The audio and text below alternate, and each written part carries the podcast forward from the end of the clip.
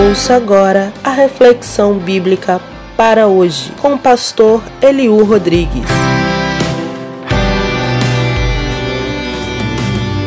Olá, um grande abraço a todos aqueles amigos e irmãos que fizeram contato conosco ao longo da semana passada, quando não compartilhamos as nossas reflexões para hoje, alguns motivos pessoais particulares, mas graças a Deus hoje podemos voltar. E certamente a partir desta volta, nós vamos apresentar as reflexões nas segundas, quartas e sextas. Esperamos continuar com cada irmão, cada amigo desse Brasil e alguns de fora do Brasil, com os quais compartilhamos estas breves reflexões. Mas também quero aproveitar esta ocasião para mandar um abraço todo especial, além dos abraços já enviados para os amigos que fizeram contato, um abraço todo especial para o meu irmão Emiliano, que hoje, especialmente hoje, está fazendo aniversário lá em Ji-Paraná, no interior do estado de Rondônia.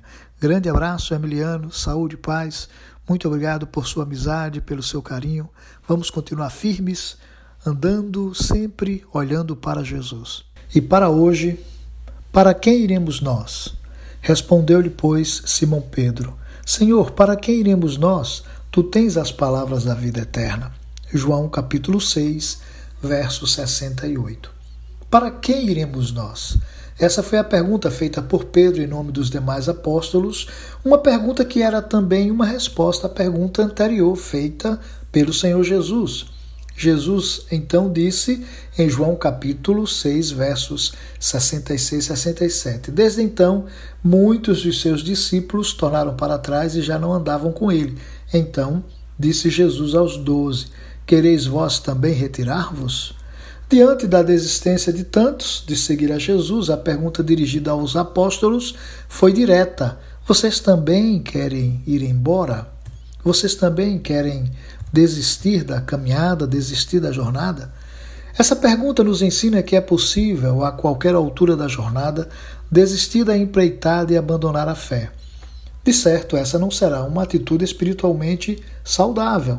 Por isso, mesmo Pedro, que respondeu em nome dos seus companheiros de colégio apostólico, escreveu décadas depois sobre quem abandona a fé. Porquanto, se depois de terem escapado das corrupções do mundo pelo conhecimento do Senhor e Salvador Jesus Cristo, forem outra vez envolvidos nelas e vencidos, tornou-se-lhes o último estado pior do que o primeiro porque melhor lhes fora não conhecerem o caminho da justiça, do que, conhecendo-o, desviarem-se do santo mandamento que lhes fora dado. Deste modo sobreveio-lhes o que por um verdadeiro provérbio se diz: O cão voltou ao seu próprio vômito e a porca lavada ao espojadouro da lama. Segundo Pedro, capítulo 2, versos 20 a 22. Dura comparação essa, porém verdadeira. É possível, por fatores diversos, deixar de caminhar com Jesus e voltar atrás. Essa pergunta também me remete ao Antigo Testamento, especificamente ao livro dos Salmos. Lemos do salmista com um olhar perplexo, mãos na cabeça em gesto de desespero, perguntando a si mesmo: Eleva os meus olhos para os montes, de onde me vem o socorro? O meu socorro vem do Senhor que fez os céus e a terra. Salmo 121, versos 1 e 2. Outra vez, uma pergunta que traz consigo a resposta. Outra vez, uma constatação de que continuar mantendo os olhos fitos no Senhor é a única alternativa plausível em meio às dúvidas de quais caminhos tomar para seguir em frente. A pergunta feita pelo Senhor aos apóstolos naqueles dias de dúvida ficará mais clara se lermos em paralelo o conselho de Gamaliel naquela reunião do Sinédrio, de acordo com o registro feito por Lucas em Atos capítulo 5. Diante do impasse causado por não se saber o que fazer com as evidências do poder de Deus manifestado pelos apóstolos, diz a Bíblia em Atos capítulo 5, um fariseu chamado Gamaliel, mestre da lei, respeitado por todo o povo, levantou-se no sinédrio e pediu que os homens fossem retirados por um momento. Então lhes disse: Israelitas, considerem cuidadosamente o que pretendem fazer a esses homens. Há algum tempo apareceu Teudas, reivindicando ser alguém, e cerca de quatrocentos homens se juntaram a ele. Ele foi morto e todos os seus seguidores se dispersaram e acabaram em nada.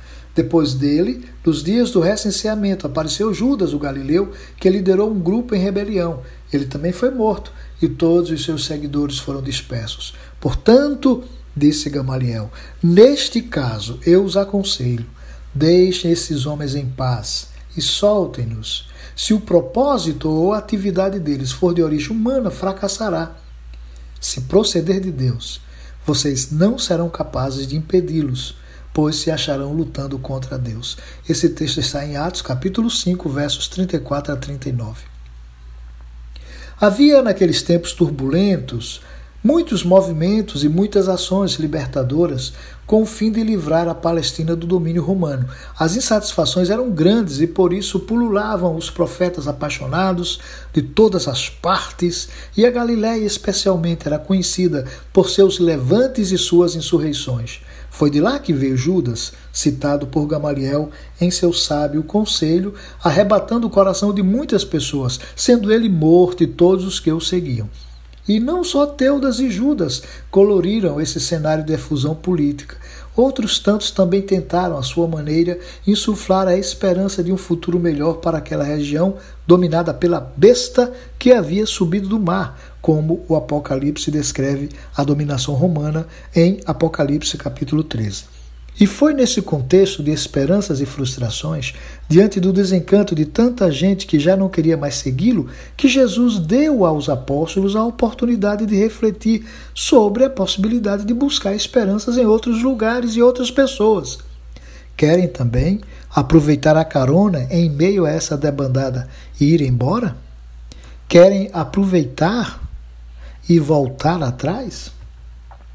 A resposta de Pedro revela que, diante de tantas opções, somente Jesus trazia as palavras que davam a vida eterna. Não se nega aqui a verdade de que havia outros pregoeiros, outros mestres e outros profetas anunciando num grande mercado da fé os seus produtos que poderiam curar toda sorte de males, de mal olhado, de doenças, de malfazejo, de feitiços e até de vírus uma semente de um feijão aqui, uma toalhinha ungida ali, uma corrente de oração outro dia, uma campanha de sete dias de oração para abrir os caminhos do emprego e da cura. Sim, havia naqueles dias apostólicos uma procura ávida pela esperança e uma oferta generosa feita por profetas que prometiam a independência e a libertação dos males aqui. Mas só Jesus trazia consigo as palavras de vida eterna. Por essa razão, não dava para se juntar à multidão que voltava para casa desencantada. Ficar com Jesus ao lado dele, permanecendo nele, era o melhor a se fazer, porque dele vem o socorro, dele vem a ajuda, dele vem a salvação. E Pedro soube perceber isso muito claramente e soube responder perguntando: E temos opção, Senhor? Se sim, qual seria? Para quem iríamos nós? Só tu tens as palavras de vida eterna. Nesses dias difíceis, de tantas dúvidas e tantas vozes, de tantas perguntas seguidas e tantas respostas confusas, o melhor a fazer é permanecer ao lado de Jesus. Continuar caminhando ao lado do Mestre da Galileia, que ressuscitou glorioso, porque Ele, só Ele, somente Ele, tem as palavras que, semeadas em nossos corações, produzirão vida eterna naqueles que nele creem. Tenha um dia abençoado. Você ouviu o podcast para hoje.